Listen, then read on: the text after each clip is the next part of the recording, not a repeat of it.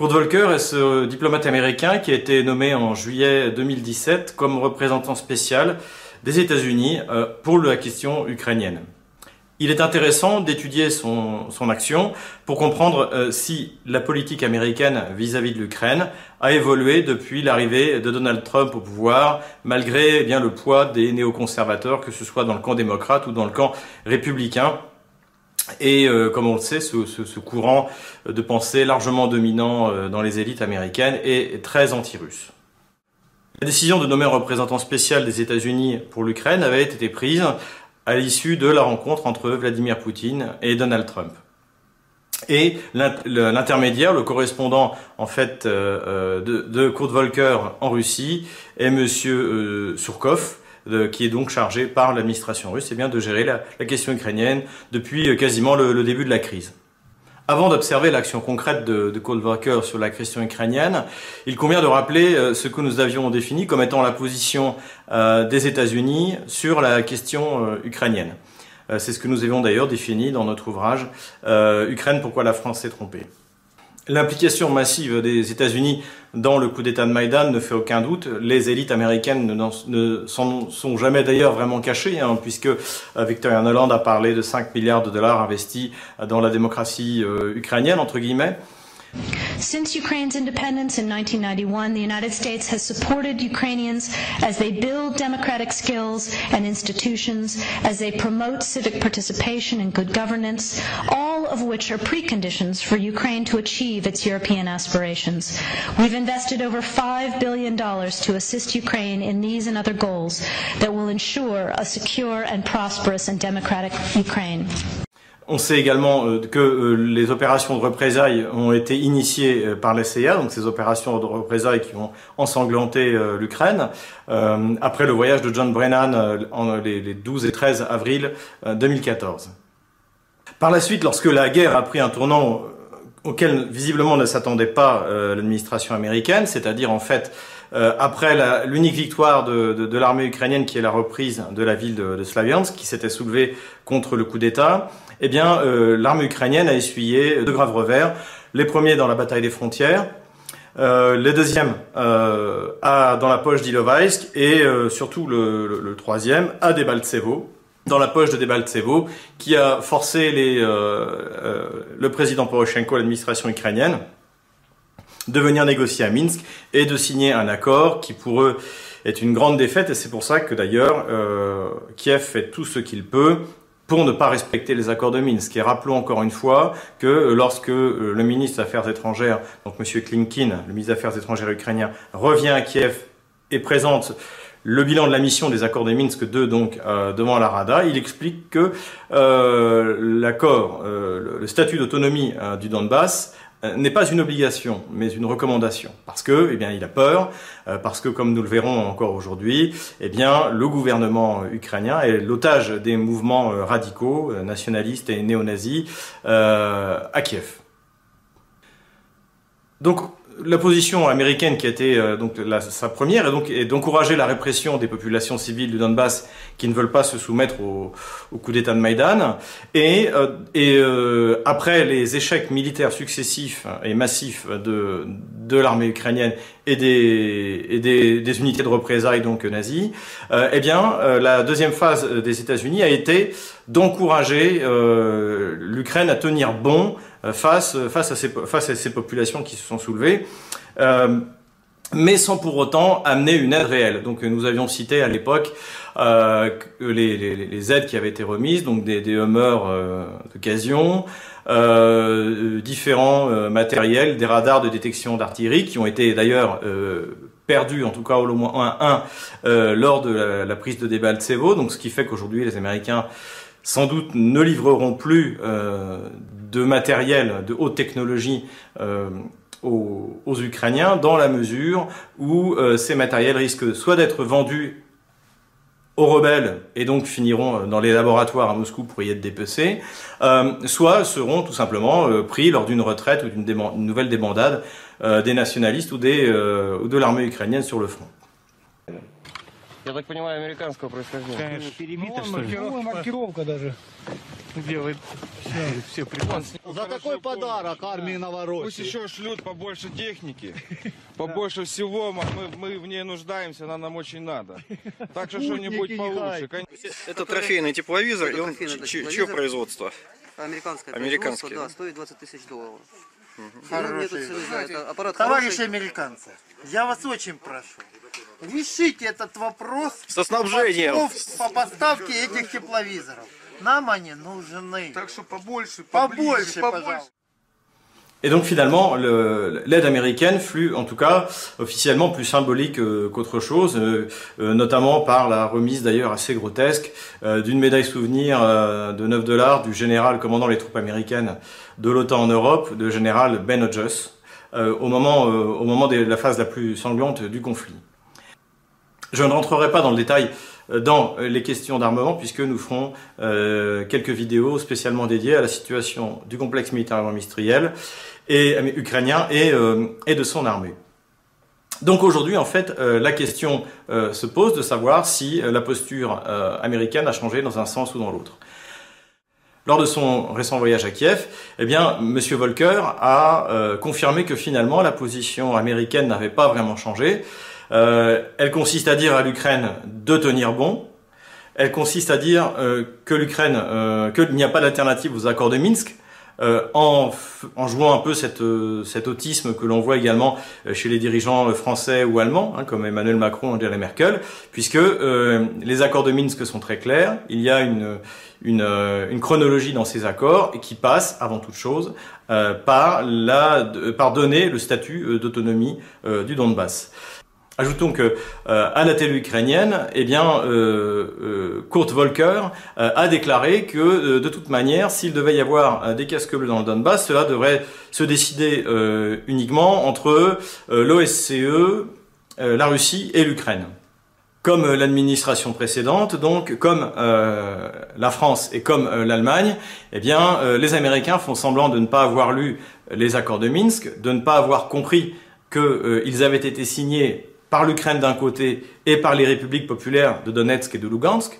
Kurt Volker est un diplomate intelligent, il sait pertinemment que les accords de Minsk ont été signés d'un côté par l'Ukraine et de l'autre côté par les républiques populaires de Donetsk et de Lugansk, et que donc euh, toute solution, notamment celle de euh, mettre des casques bleus dans les régions, euh, dans les régions disputées du Donbass, eh bien ne peut se faire que par l'accord justement des signataires euh, des accords de Minsk. Et bien c'est bien sûr Kurt Volker ne le veut pas, donc en cela il reste sur la position initiale américaine. Dans son discours officiel, euh, Kurt Volker explique également que, euh, que l'Amérique étudie euh, très sérieusement et très fortement la livraison d'armes euh, d'armes euh, à l'Ukraine, mais pour dissuader la Russie d'aller plus loin. Et euh, donc il ne s'agit pas vraisemblablement euh, de, de justement de, de, donner un, armement euh, euh, décisif qui permettrait, euh, qui permettrait de vaincre les, les rebelles euh, du Donbass. Ajoutons que depuis le début du conflit, les pays de l'OTAN livrent massivement des armes à Kiev. Sans ces livraisons d'armes, jamais Kiev n'aurait pu continuer la guerre jusqu'à aujourd'hui. Sans les, plus de 8 milliards qui ont été donnés à l'Ukraine, sans les armes qui ont été données euh, par les anciens pays membres du pacte de Varsovie, donc puisque l'Ukraine a besoin de, techniques qui correspondent à, à son armée, donc son armée est essentiellement sur le modèle soviétique, eh bien sans ces armes, jamais, euh, jamais l'Ukraine n'aurait pu tenir. Donc la question de li- livraison des armes létales ne se pose même pas. Et c'est pas en livrant un armement magique euh, ou euh, une arme secrète que, que, que la donnée euh, militaire va changer, va changer sur le front. Et ça, Kurt Volker le sait. Et donc c'est pour ça que officiellement, lorsqu'il parle de livraison d'armes, il ne parle que d'une arme qui dissuaderait les Russes d'envahir l'Ukraine. Bon, euh, ce qui est quelque chose qui est, euh, comme nous le savons, euh, tout à fait, tout à fait impossible. Alors voilà, finalement, en fait, la position euh, américaine euh, n'a pas vraiment changé euh, en ce qui concerne, en ce qui concerne l'Ukraine. Il est clair aujourd'hui que les Américains qui ont perdu en Syrie ne veulent pas essuyer un nouvel échec en Ukraine. Et si l'Ukraine s'effondre, eh bien, euh, eh bien, euh, ce sera une nouvelle victoire pour la Russie. Euh, cela aboutira peut-être même jusqu'à la disparition de l'Ukraine, en tout cas à sa, sa fédéralisation, ce qui la neutralisera au sens propre du terme de fait.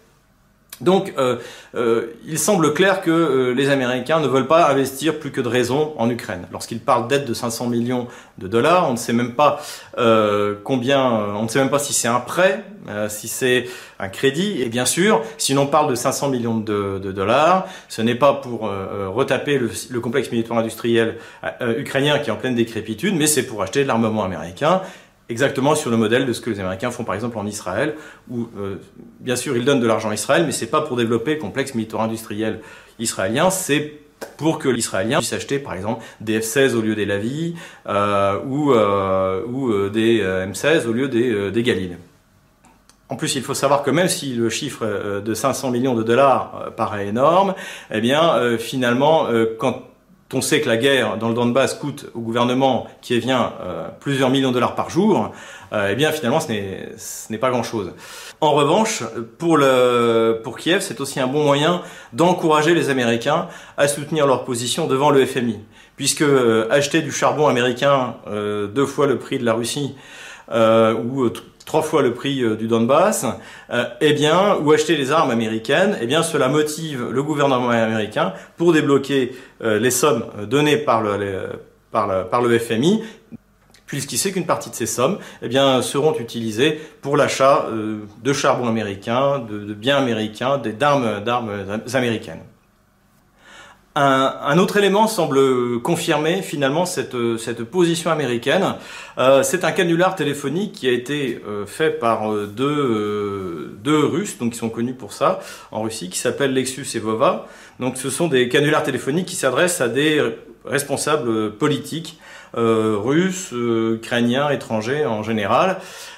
Donc les- ces, ces- ces deux, ces deux animateurs se font passer pour des personnes politiques et en appellent d'autres. Et en l'occurrence, euh, il y a à peu près un mois, euh, donc Lexus et Vova, en se faisant passer pour euh, Monsieur Turchinov. Donc Turchinov, rappelons-le, a été le président par intérim euh, de l'Ukraine après le coup d'État de, de Maïdan, et depuis, et il a ensuite, euh, jusqu'à aujourd'hui, dirigé, euh, dirigé le Conseil national de sécurité, c'est-à-dire qu'il a une grande responsabilité dans les opérations militaires.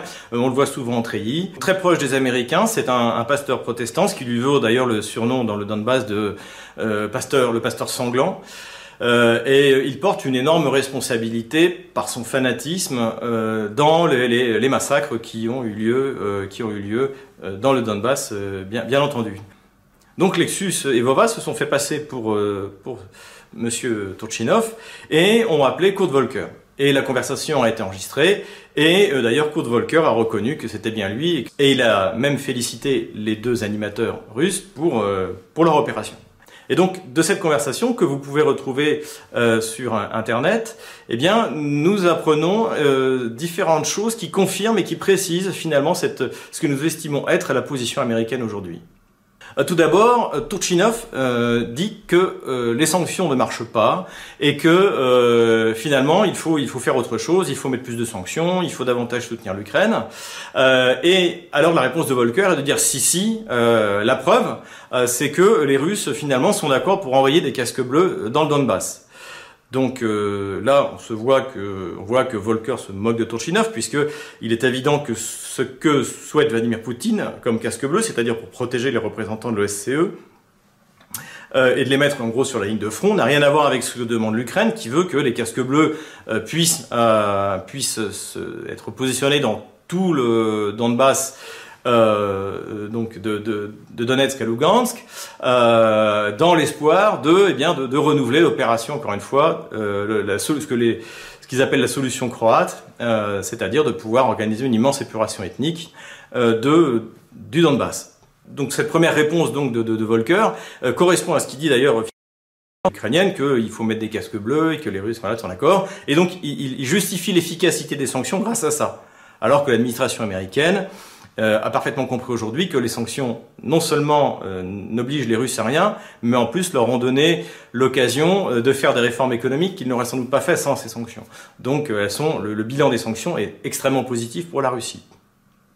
Dans un deuxième temps, Turchinov, le faux Turchinov, demande des armes létales à euh, euh, pour, euh, bien, pour vaincre, pour vaincre la Russie reprendre le Donbass.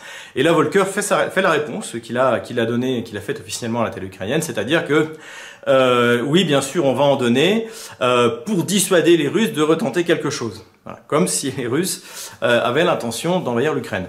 Euh, donc là, évidemment, euh, la, position, euh, la position américaine reste la même, et on voit que lorsque les, les dirigeants ukrainiens parlent à la population ukrainienne de l'aide américaine, de l'aide militaire américaine, ça n'a rien à voir avec ce qu'envisagent euh, les, euh, les Américains. Et, et que même si jamais, par exemple, ils mettaient en place un armement spécifique, peut-être des systèmes antiaériens ou quoi que ce soit, il est euh, quasiment certain que ces armes seraient servies par, euh, par des soldats américains. Et euh, parce que encore une fois, la grande euh, crainte maintenant des Américains, c'est que les armes qu'ils livrent, si c'est des armes de technologie, de comme par exemple les, les Javelin, euh, missiles anti-char, eh bien, ils soient vendus ou pris par, par les rebelles et ensuite envoyés à Moscou. Donc finalement, la, la position, euh, la position de, de, de Volcker euh, est confirmée sur cette question. Troisième point, encore plus intéressant, euh, c'est que euh, Turchinov explique à Volcker que de toute manière, le statut particulier euh, du Donbass ne pourra jamais passer par la Rada.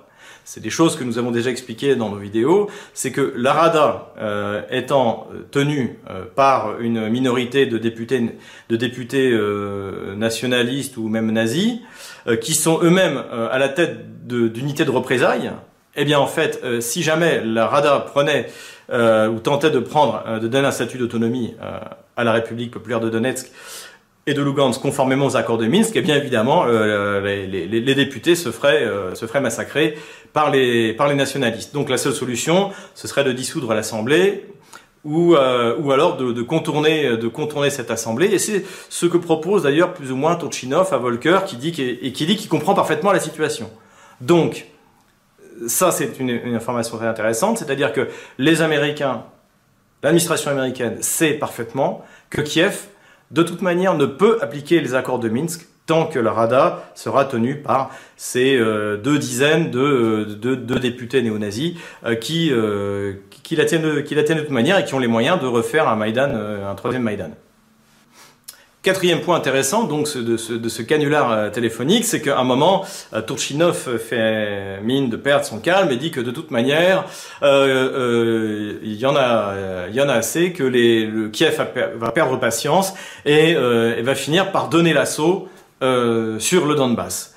Et, euh, là, la réaction de, Volcker est de dire surtout ne faites pas ça. Euh, et euh, ce serait une erreur car vous allez perdre le soutien de la communauté internationale. Donc ça, c'est aussi intéressant, c'est de voir que les Américains ne veulent pas mettre de l'huile sur le feu.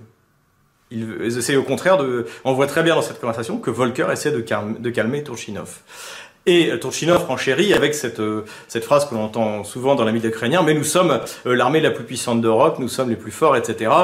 Et là, on voit que Kurt Volker réprime un sourire par téléphone en disant oui, oui, vous êtes très fort, mais vous n'êtes pas et vous ne serez jamais au niveau de l'armée russe. Et encore une fois, si vous faites ça, si vous donnez l'assaut, eh bien, euh, vous serez, euh, les Russes seront en gros légitimes pour vous, euh, pour rentrer, pour rentrer en, Ukraine, et, vous perdrez tout le soutien de la communauté internationale. Et là, on voit très bien que, euh, contrairement à ce que l'on peut entendre, euh, y compris d'ailleurs chez des partisans de la DNR, de, la LNR, euh, les Américains ne cherchent pas à provoquer une invasion euh, du Donbass, euh, je dirais libéré, euh, de Kiev, euh, euh, par, les troupes kieviennes.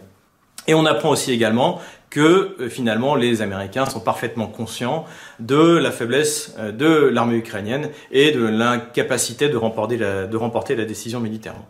Kurt Volker reconnaît au passage euh, la puissance de l'armée russe, puisque dans le ton qu'il adopte vis-à-vis de Kiev, on voit très bien qu'il n'a aucune considération pour les forces armées kieviennes et qu'en revanche, la puissance de l'armée russe l'impressionne. La conversation continue, le faux Turchinov se fait plus insistant, et là, ce que, et en demandant aux Américains de s'investir davantage, de, de, de, de- euh, en gros, de rentrer en guerre contre la Russie. Et là, Kurt Volker a cette phrase euh, définitive en disant que jamais les États-Unis ne feront la guerre à la Russie.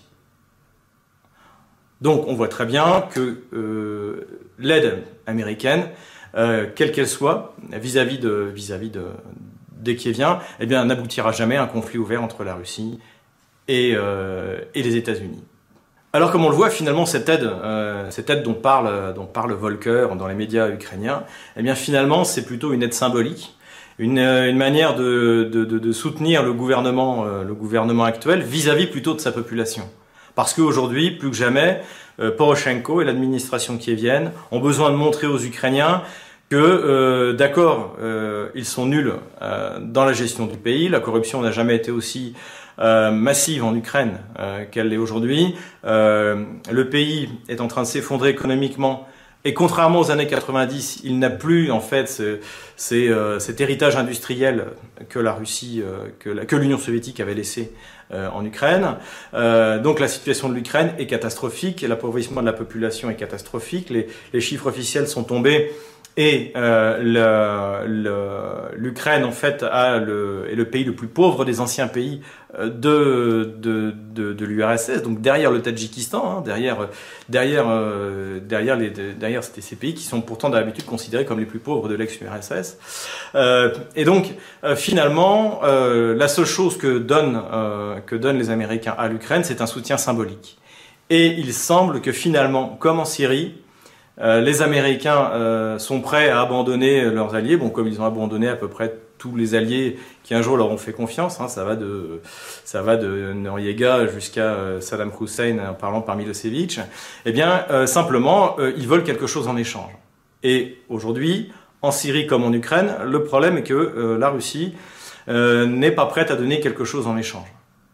La Russie veut s'en tenir à une solution générale, globale, et surtout euh, qui marque un point final à euh, la déstabilisation des États, comme elle a pu avoir lieu en Syrie ou à Maïdan en Ukraine, puisque si jamais les Américains échouent à la fois en Syrie et en Ukraine, ils ne pourront plus, ou ce sera beaucoup plus difficile, d'aller, euh, par exemple, prendre contact avec une mafia locale dans un pays comme ils l'ont fait, comme ils l'ont fait en Serbie en allant au Kosovo, ou avec un groupe terroriste islamiste, en leur promettant la victoire et des armes et le pouvoir, euh, en échange, euh, euh, avec la garantie que finalement, le, dans la mesure où le, coup d'État ou la révolution est soutenue par les États-Unis, elle ne peut que réussir.